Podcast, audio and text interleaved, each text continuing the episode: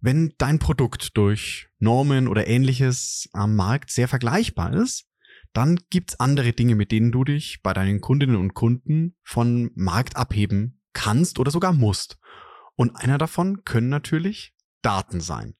Und wie du das machen kannst, darüber spreche ich heute mit Joachim Jans. Unfuck Your Data, deine Machete im Datendschungel. Daten durchdringen immer mehr von uns und unserem Leben, sowohl privat als auch beruflich. Für Unternehmen werden sie vom Wettbewerbsvorteil zum Überlebensfaktor. Wer seine Daten nicht effektiv nutzt, geht unter. Es wird höchste Zeit, das Datenchaos in den Griff zu bekommen. Bei Unfuck Your Data spricht Christian Krug jeden Donnerstag mit Datenprofis darüber, wie du Ordnung in das Datenchaos bringen kannst. So holst du das meiste heraus. Für dein Unternehmen, deine Kundinnen und Kunden sowie natürlich für dich. Und damit ganz herzlich willkommen bei Unfuck Your Data. Ich freue mich sehr, dass ihr wieder eingeschaltet habt und auch, dass ich, jetzt muss ich es fast sagen, meinen heutigen Gast dann doch hm, ja überreden konnte, diese Folge zu machen. Und ja, ich freue mich wahnsinnig auf das Thema, weil die Geschichte, die wir im Vorgespräch und in den Vortelefonaten hatten, die er mir hier erzählt hat, einfach super spannend war und eigentlich auch zu spannend, um sie nicht in eine Folge zu packen. Deswegen schön, dass du da bist, lieber Joachim. Und du kennst es ja als Hörer. Stell dich doch den Zuhörerinnen und Zuhörern mal kurz vor. Wer bist du? Was machst du? Und gerade im Bereich Daten. Ja, hallo Christian. Erstmal ganz herzlichen Dank, dass ich überhaupt in deinem Podcast sein darf, so als im Prinzip nicht Datenmensch. haben wir ja am Anfang gesagt, ich habe da schon fast Befürchtung, ob das da überhaupt interessant sein könnte. Aber jetzt durch unsere Gespräche bin ich da doch recht zuversichtlich, dass da was richtig Tolles rauskommt. Zu mir, Joachim Jans, ich bin 55 Jahre alt und davon jetzt seit zwölf Jahren bei der Firma Thomann in Lindau. Ich äh, leite den Bereich Befestigungstechnik, alles was so um die Schraube rumgehört und bin seit 2015 Key-User in unserem ERP-System Microsoft Navision und betreue seit ja, ungefähr fünf Jahren den Bereich C-Teile-Service, alles rund ums Kanban, Ausgabeautomaten und dergleichen. Und ist halt sehr eng verstrickt mit Daten und Prozesse. So im Prinzip kurz mein Werdegang. Ja, genau. Es heißt aber, du hast gerade schon gesagt, Abteilungsleiter Befestigungssysteme. Das heißt, kein BI-Leiter, kein Data, Head of Data oder ähnliches, sondern du bist operativ Abteilungsleiter von befestigen. Und jetzt müssen wir den, den kleinen Exkurs zu Thomann noch machen. Wir reden jetzt nicht über Geigen und Trompeten, sondern was macht ihr als Thomann eigentlich? Genau, also mir als Thomann, wir sind Betriebsausrüster, also sprich Arbeitsschutz, Werkzeuge, Schrauben und auch äh, Stahlversorger. Unsere große Kernkompetenz ist Stahl, alles rund mhm. ums Thema Stahl, Bleche, Rohre, angearbeitete Stahle, Wellen und so weiter. Und ich persönlich bin im Vertrieb für, für Schrauben und Co. Mhm. Habe eigentlich überhaupt gar nichts mit IT zu tun, also jetzt rein so vom, vom Prozess her, sondern ist wirklich nur Interesse und mein Hobby. Also hobbymäßig zu den Daten gekommen. genau. Und wie du sagst, natürlich äh, die Firma Thomann in Lindau, Werkzeuge nicht zu verwechseln mit Musikhaus Thomann obwohl das auch immer noch einige machen, weil wir doch recht viel Geigen und Trompeten bei uns im Wareneingang haben. es, es ist immer, sind immer wieder lustige Geschichten. Das heißt, da ist bei irgendjemandem die Stammdatenverwaltung nicht ganz in Ordnung, wenn er euch äh, Musikinstrumente zuschickt oder retourniert. Ja, genau.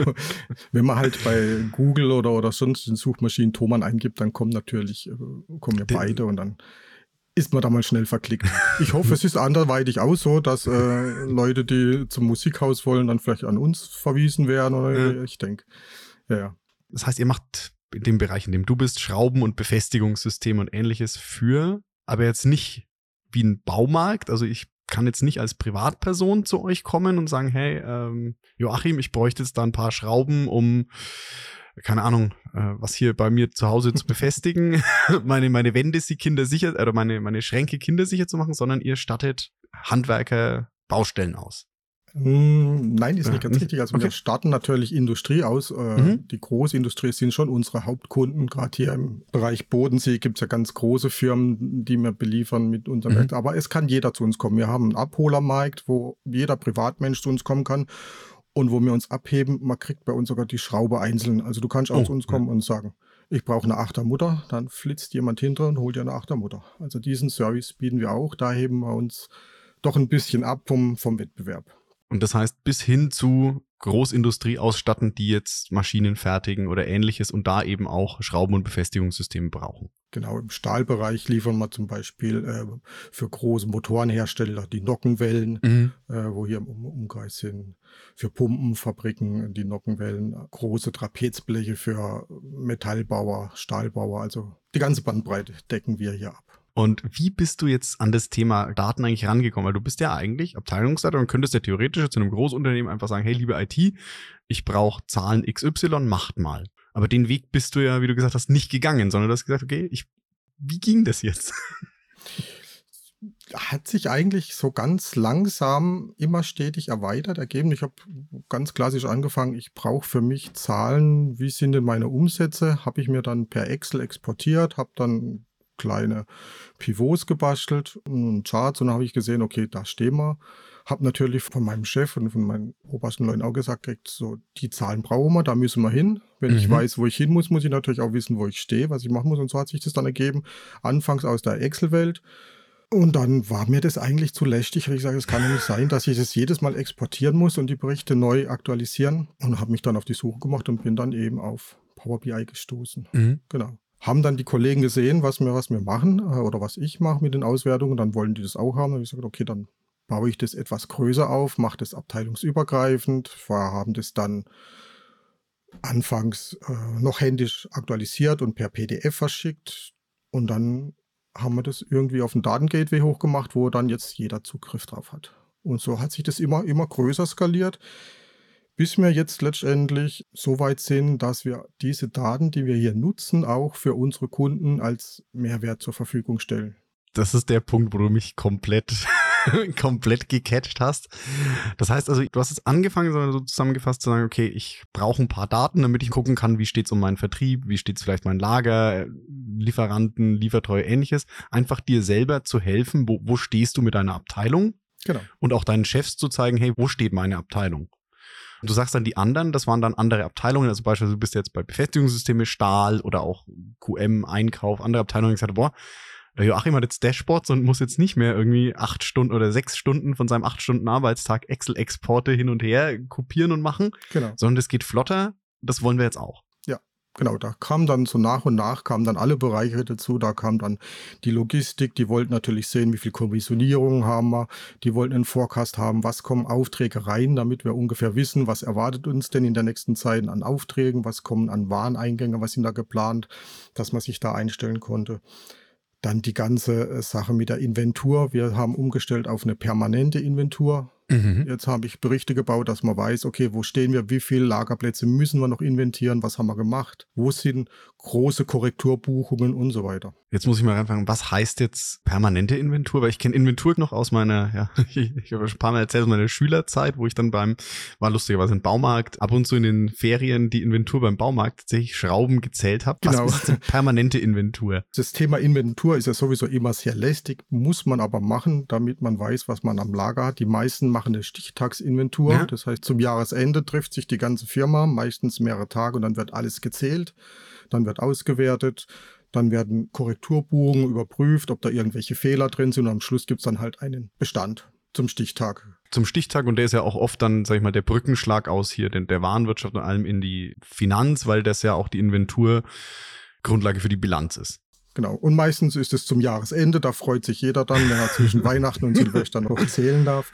Aber es gibt auch die Möglichkeit der permanenten Inventur. Das heißt, man zählt alle Artikel das Jahr über einmal durch, dass sie zum Jahresende eben alle gezählt sind. Mhm. Man muss das irgendwie protokollieren. Da kriegen die Artikel, die Lagerplätze kriegen äh, spezielle Kennzeichnung, dass sie gezählt sind.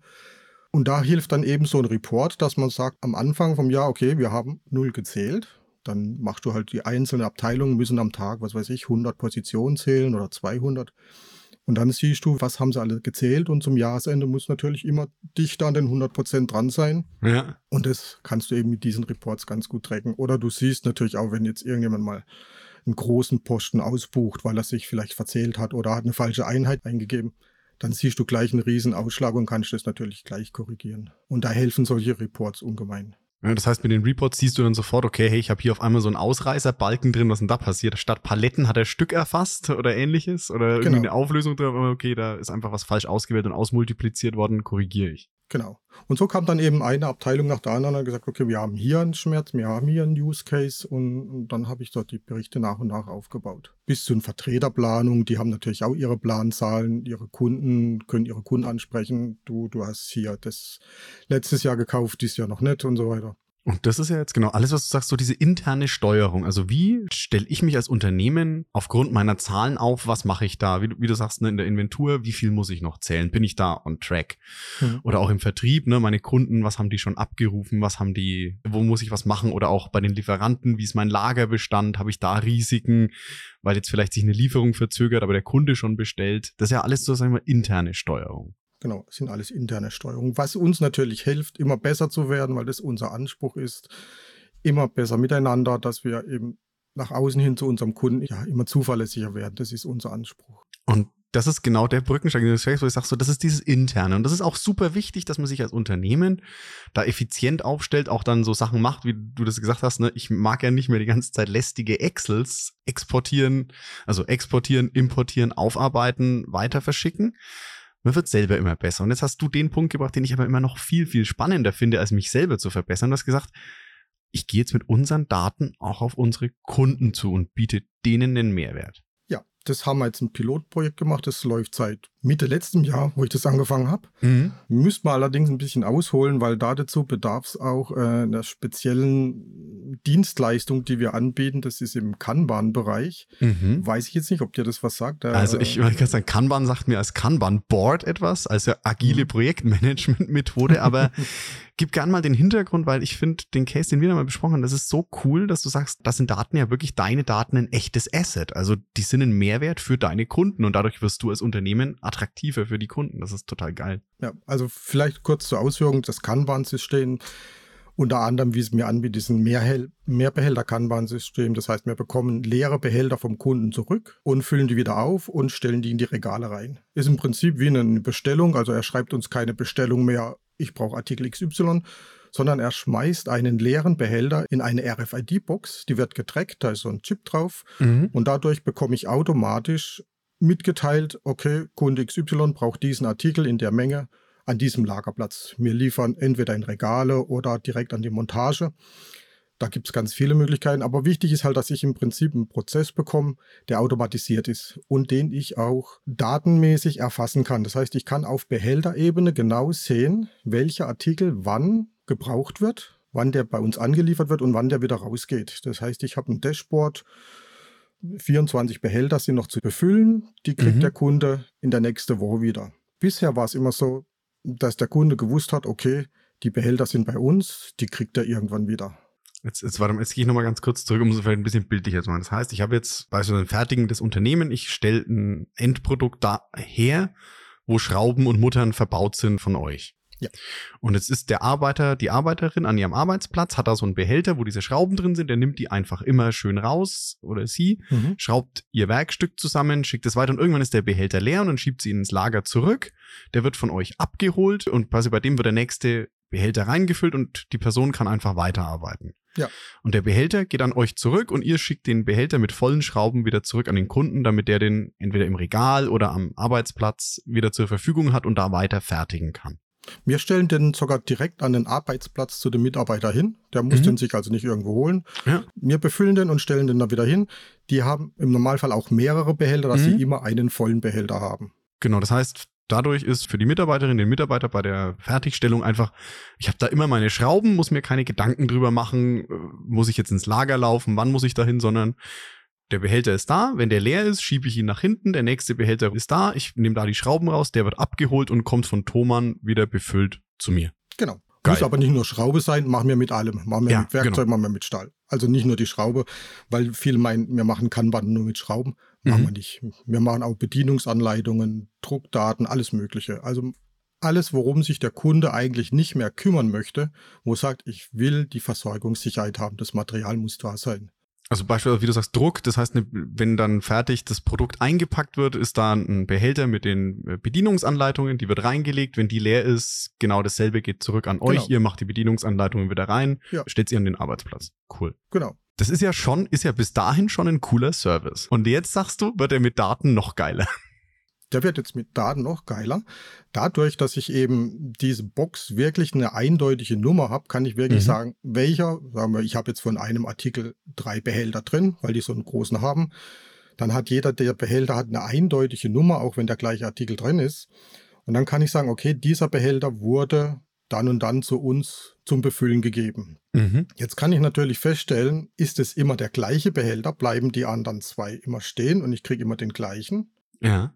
Dann läuft da irgendwas schief, weil eigentlich sollte, wenn der ja befüllt wird, kommt der hinter die letzte und man nimmt von der vorderen raus. Genau. Genau. Kann jetzt sein, dass da irgendwelche Behälter fehlen. Ich habe also hier eine völlige Kontrolle, was mit den Behältern passiert.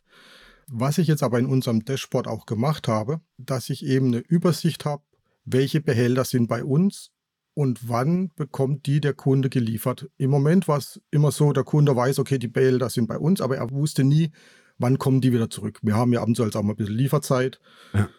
Wenn vielleicht mal ein Lagerbestand doch ausgeht. Und dann wurde immer telefoniert, ah, mir fehlt die und die Ware, der und der Behälter ist nicht da, ist der verloren gegangen. Und jetzt können die Leute in das Dashboard reingucken und sehen, okay, der Behälter ist bei Thomann und der wird am Datum X angeliefert. Bieten andere Lieferanten auch an, ist jetzt nichts so Neues. Was Mhm. aber unser Kunde auch sieht, er hat direkt Live-Zugriff auf unseren Lagerbestand zu dem jeweiligen Artikel. Das heißt, okay, Behälter bekomme ich nächste Woche. Wenn ich aber noch mehr brauche, Thomann hat von dem Artikel wesentlich mehr am Lager. Also ich kann auch Spitzen abdecken, wenn ich irgendwas reinkomme. Da ist alles safe. Mhm. Und was die Kunden auch sehen, sie haben direkten Zugriff auf unsere Einkaufsdaten.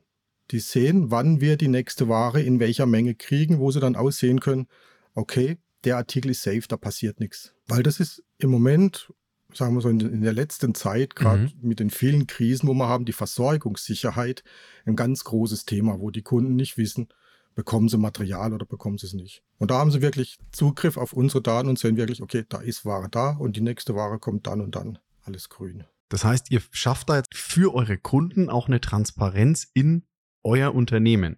Genau. Genau, das heißt dadurch, und das ist schön gesagt, vielleicht so dieses, gerade in Krisen kam es ja dann zu diesen Versorgungsengpässen mal, weil da mal irgendwie ein Containerschiff auf, aufgehalten, umgeleitet wurde, hier ist was nicht angekommen, da war was im Hafen, Lockdown und ähnliches. Da hatten wir es ja in vielen Bereichen mitbekommen. Ja. Da gab es Lieferengpässe. Ich glaube, einige beschäftigen die Industrie ja bis heute, Anfang 2024 noch.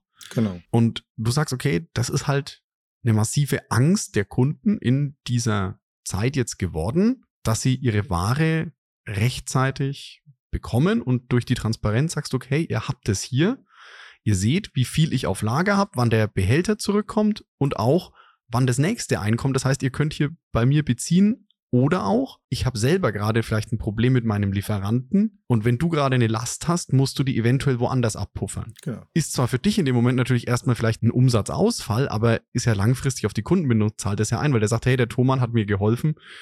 Klar, ich musste es jetzt vielleicht woanders beziehen, mal kurzfristig wegen der Last, aber ich konnte trotzdem meine Kunden wiederum zufriedenstellen.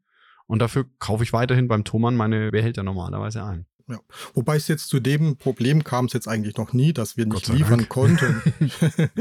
ja, aber es, es gab schon Situationen, wo dann der Kunde gesagt hat, wir haben im Moment jetzt einen Auftragseingang, wir kriegen eine Spitze rein, ihr habt nicht genügend da. Ich weiß, der Artikel hat, was weiß ich, zehn Wochen Lieferzeit. Guckt drum, ich brauche demnächst welche. Und dann gehen wir halt eben in Diskussion mit dem Kunden und können im Vorfeld schon Probleme ausschließen, wo man weiß, dass die auftreten. Also der Kunde Mhm. kann reingucken, kann sehen, okay, Bestand ist da, alles grün. Oder es ist kein Bestand da, es ist nichts bestellt. Komm, wir telefonieren miteinander. Wir müssen eine Lösung finden. Mhm, Das heißt, er kann proaktiv auf euch zukommen und sagen, okay, ja, gut, ich brauche jetzt keine Ahnung, wir bleiben jetzt mal bei der Schraube Einfachheit halber. Ja. Und wissen, ja, okay, es können auch Nockenwellen, Stahlteile, Bedienungsanleitungen sein, aber einfach, ich heißt, euer Kunde kriegt von seinen Endkunden dann, sage ich mal, eine Riesenbestellung rein, weil er sagt, okay, cool, die haben halt gerade jetzt äh, mein, mein Werkstück bestellt und da habe ich einen Großauftrag gewonnen, das muss raus. Ich habe noch so viel in meinem Bestand von Thomann, sehe ich. Das Thomann-Lager deckt jetzt vielleicht 50 Prozent von meiner Lastspitze ab. Jetzt rufe ich mal beim Joachim an und sage, Joachim, ich kaufe jetzt dein Lager auf und ich brauche das gleiche nochmal. Mhm. Und nicht erst in einem halben Jahr kriegst du das hin oder kannst du das für mich bestellen. Und dann sagst du, klar, mit deinem Lieferanten machst du das wieder. Genau, entweder kann ich sagen, okay, mit meinem Lieferanten, ich löse eine Bestellung aus, oder ich sage, okay, mhm. kriegen wir nicht hin, lass uns zusammen eine Alternative suchen funktioniert vielleicht eine andere Schraube oder mhm. kann ich irgendwo zukaufen und du bist bereit, ein paar Euro mehr zu zahlen. Auf jeden Fall, wir finden zusammen eine Lösung mhm. im Vorfeld, bevor die Sache eskaliert. Weil meistens ist es ja immer erst dann schlimm, wenn es eskaliert. Aber im Vorfeld findet man zu 99,4 Prozent immer eine Lösung. Das war jetzt eine 99,4 Prozent, war jetzt eine sehr genaue Angabe. das, das klingt 99,4 Prozent klingt nicht nach 99,9. Ich habe es über Daumen gepeilt, nämlich fast immer, sondern es klingt schon nach ja. Ich habe mir Gedanken gemacht. Sehr schön. Ja, das ist eben so ein spannender Use Case, wo ich sagen muss, den Kunden, die mir das jetzt als Piloten anbieten, das kommt sehr, sehr gut an. das heißt, ihr habt da jetzt schon das erste Kundenfeedback auf den Pilot und die sagen, ja, das ist, das hilft uns schon auch in unserer ja, Planung. Genau, genau. Und jetzt nochmal die Frage, warum ist das vielleicht bei euch gerade so spannend für ein Handelsunternehmen? Hm. Es ist vielleicht von dahingehend spannend, weil wir ja uns von unserem Wettbewerb abheben möchten und müssen. Mhm. Wir haben ja im Prinzip, vertreiben ja so Produkte, die sind extrem vergleichbar. Wie mhm. ich anfangs gesagt habe, ich kann nicht sagen, meine Achtermutter ist besser als die von dem und dem. Preislich schenkt sich da auch nicht arg viel. Von dem her muss ich unserem Kunden natürlich einen, einen Mehrwert anbieten, wo ich sage, okay, ich habe jetzt Kanban-Prozesse, ich habe andere E-Procurement-Plattformen, gibt ja viele Möglichkeiten. Ja. Das können andere aber auch. Mhm. Und jetzt sind wir eben hier auf, oder bin ich auf die Idee gekommen, was kann ich meinem Kunden anbieten, was andere vielleicht noch nicht machen. Das heißt, weil eure Produkte, wie gesagt, du hast es ja gesagt, diese Normen, die sind ja genormt. Das heißt, ich habe eine, einen Toleranzbereich, den das haben darf. Das muss diese und jene Lasten aushalten in der Größe und so weiter. Das ist alles sehr genormt. Genau. Im Schraubenbereich oder es sind mhm. im Werkzeugbereich die allergleichen Artikel. Ja. Was weiß ich. Schraubendreher von HZ verkaufen wir den gleichen wie jeder andere auch. Da kann mhm. ich sagen, meiner ist schöner. Genau, das ist ein Handelsprodukt, was du da hast. Das heißt, die Margen sind ja auch wahrscheinlich sehr ähnlich. Das heißt, euer Produkt ist super vergleichbar. Genau. Und genau da ist es ja umso wichtiger, wie du sagst, wie kann ich als Unternehmen, wenn mein Produkt sich schon nicht unvergleichbar machen kann, wie kann ich mich unvergleichbar machen und wie kann ich halt einen anderen Mehrwert bieten als meine Marktbegleiter? Genau. Das ist unsere Aufgabe tagtäglich, wo wir besser sein müssen als andere. Nicht nur jetzt im, im, Bereich Daten, sondern auch, wie wir mit unseren Kunden umgehen, wie wir mit ihnen reden, was wir ihnen anbieten, wie wir partnerschaftlich miteinander arbeiten. Ja. Vielleicht auch dadurch, dass wir gebündelt so viel verschiedene Produkte anbieten, wo der Kunde sagen kann, komm, bei euch kriege ich alles. Ja. Ich muss nicht bei sechs Lieferanten anrufen, sondern Thomann liefert mir alles. Das ist auch so ein Punkt. Ja. Das ist ja genau das eine, wie du sagst, ne, aus einmal aus einer Hand alles bekommen, vom Schraubendreher über die Schraube bis hin zur Bedienungsanleitung, alles aus einer Hand. Aber das andere, wie gesagt, deswegen Unfuck Your Data, finde ich das total geil, dass du sagst, okay, Daten können nochmal das Tüpfelchen auf dem i sein, wie wir uns einfach von unseren Marktbegleitern nochmal ein Stück weit abheben können, indem wir da eine Vertrauen in die Kundenbindung schaffen und dadurch eben sagen, okay, ja, lieber Kunde, bei uns hast du jetzt nicht nur ein gutes Gefühl, weil wir seit zehn Jahren zusammenarbeiten, sondern hey, hier, ich habe die Daten dazu. Das ist meine Liefertreue und ich zeige dir, wenn du Lastspitzen hast, proaktiv, wie viel habe ich auf Lager und wie können wir zusammen eine Lösung finden. Genau. Weil du es siehst. Ja, ja. Das ist so der Ansatz, den wir jetzt hat, seit neuestem mal versuchen zu gehen. Und, wie gesagt, da, wo wir es machen, die, da kommt es ganz gut an. Wie sind dann eure Kunden jetzt bereit? Da, ihr habt jetzt erste Pilotkunden genommen. Hast du es bei den anderen auch schon mal so ein bisschen angeteasert, gesagt, so, okay, hey, wollt ihr da mitmachen oder? Man muss natürlich auch sagen, das funktioniert nur bei Kunden, die bei uns ein Kanban-Konzept haben, mhm. weil ich ja eben hier diese Daten trecke. Ich kann jetzt nicht sagen, jeder Kunde, der bei uns irgendwie per E-Mail oder irgendwas verkauft, ja, kann auch seine, äh, seine Daten sehen.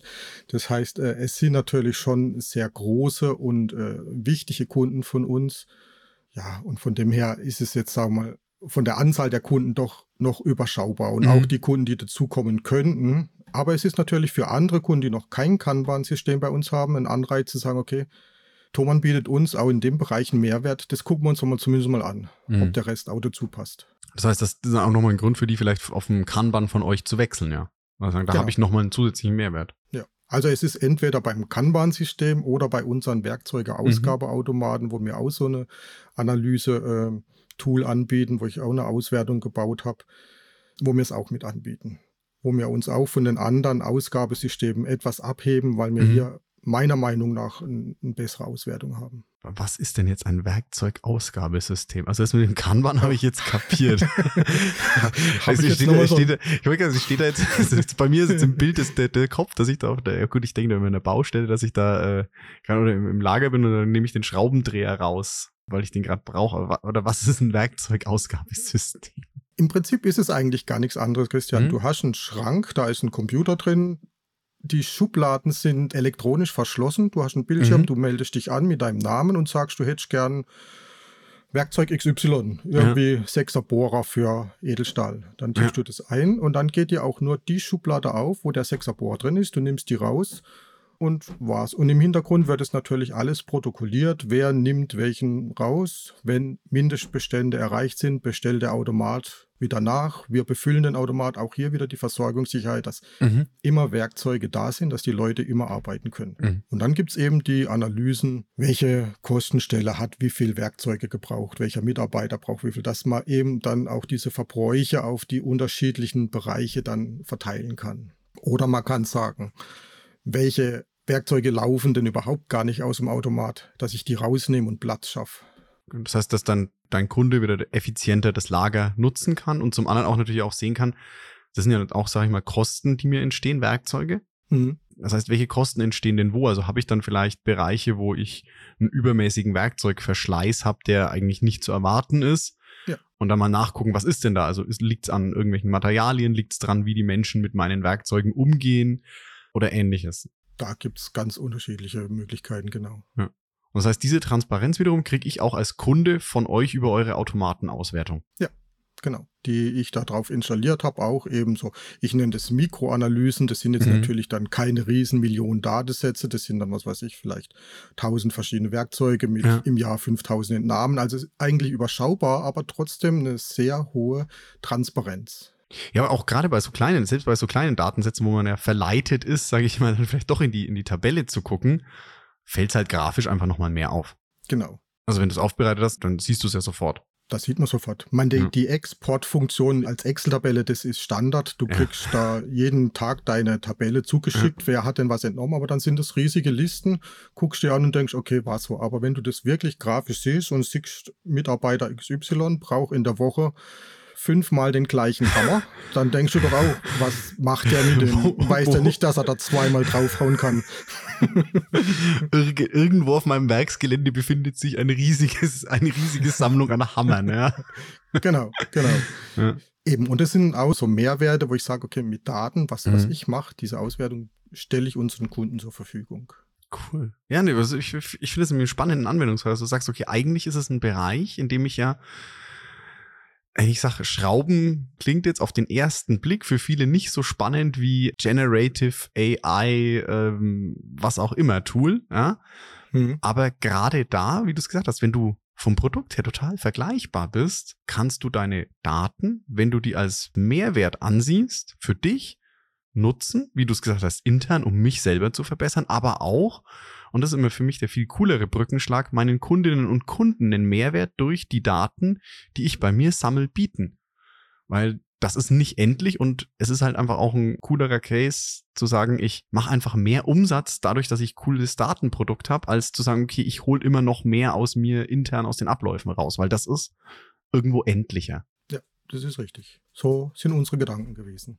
Sehr schön. Und das hast du als nicht, den, den Punkt will ich ja auch noch machen, das hast du als Nicht-ITler, federführend als Nicht-ITler vorangebracht, weil, und das muss man auch sagen, gibt's ja mittlerweile Tools, ihr benutzt jetzt Power BI und äh, also Microsoft Stack, Mhm. aber die Tools sind so weit, dass man jetzt nicht mehr Informatik studiert haben muss oder Data Science Abschluss haben muss und ewig viel rumcoden muss, vielleicht ein bisschen Unterstützung noch, aber ich kann hier schon sehr viel mit dem Fachwissen, was ihr in den Abteilungen habt, machen. Ja, gebe ich dir recht, aber es ist trotzdem ein, weiter Weg. Ja. Es ist nicht ganz so einfach, wie jetzt die ganzen äh, Leute sagen. Man, man installiert sich Power BI Ja. und los geht's. Also ich habe auch äh, angefangen ein Buch gelesen, das hieß äh, Power BI für Dummies, wo ich dann so die einzelnen, äh, einzelnen Berichte nachgebaut habe. Das war okay. Dann ja. habe ich ein Dashboard for a Day bei Microsoft in München besucht. Dann habe ich mhm. da ein mhm. bisschen reingemacht.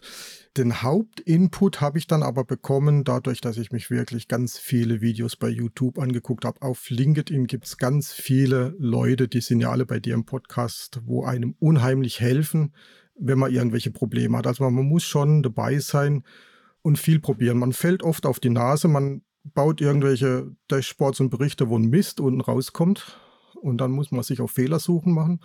Aber es geht, klar. Also wie gesagt, ich bin auch kein ITler. Ich habe eine große Affinität zu Excel. War schon immer mein Hobby, ja. habe ich schon immer gemacht. Man muss ein bisschen datenaffin sein, dann ja. geht's schon. Wie gesagt, wir haben keine spezielle Datenabteilung. Das heißt, es geht ohne große Data-Abteilung. Hm. Man muss, wie du sagst, ne, absolut die Affinität, die Lust drauf haben vor allem. Und was ich auch cool finde, es muss nicht immer gleich unfassbar teuer werden. Nein. Ist, ist vielleicht sowieso so, ein Hinweis von mir, man sollte wirklich klein anfangen. Also nicht hm. sagen, so, ich baue jetzt mir mein komplettes Unternehmen, baue jetzt eine riesen Analyse auf, da ist zum Scheitern Vorteil. Wirklich so, wie heißt das schön, so einen kleinen Use Case mal machen ja. gucken, was da rauskommt und sich daran freuen und sagen, okay, super, toll, jetzt mache ich weiter, den nächsten und dann immer, immer ein bisschen besser werden, bis man letztendlich dann mal bei einer Cashflow-Planung ist, so das das Highlight.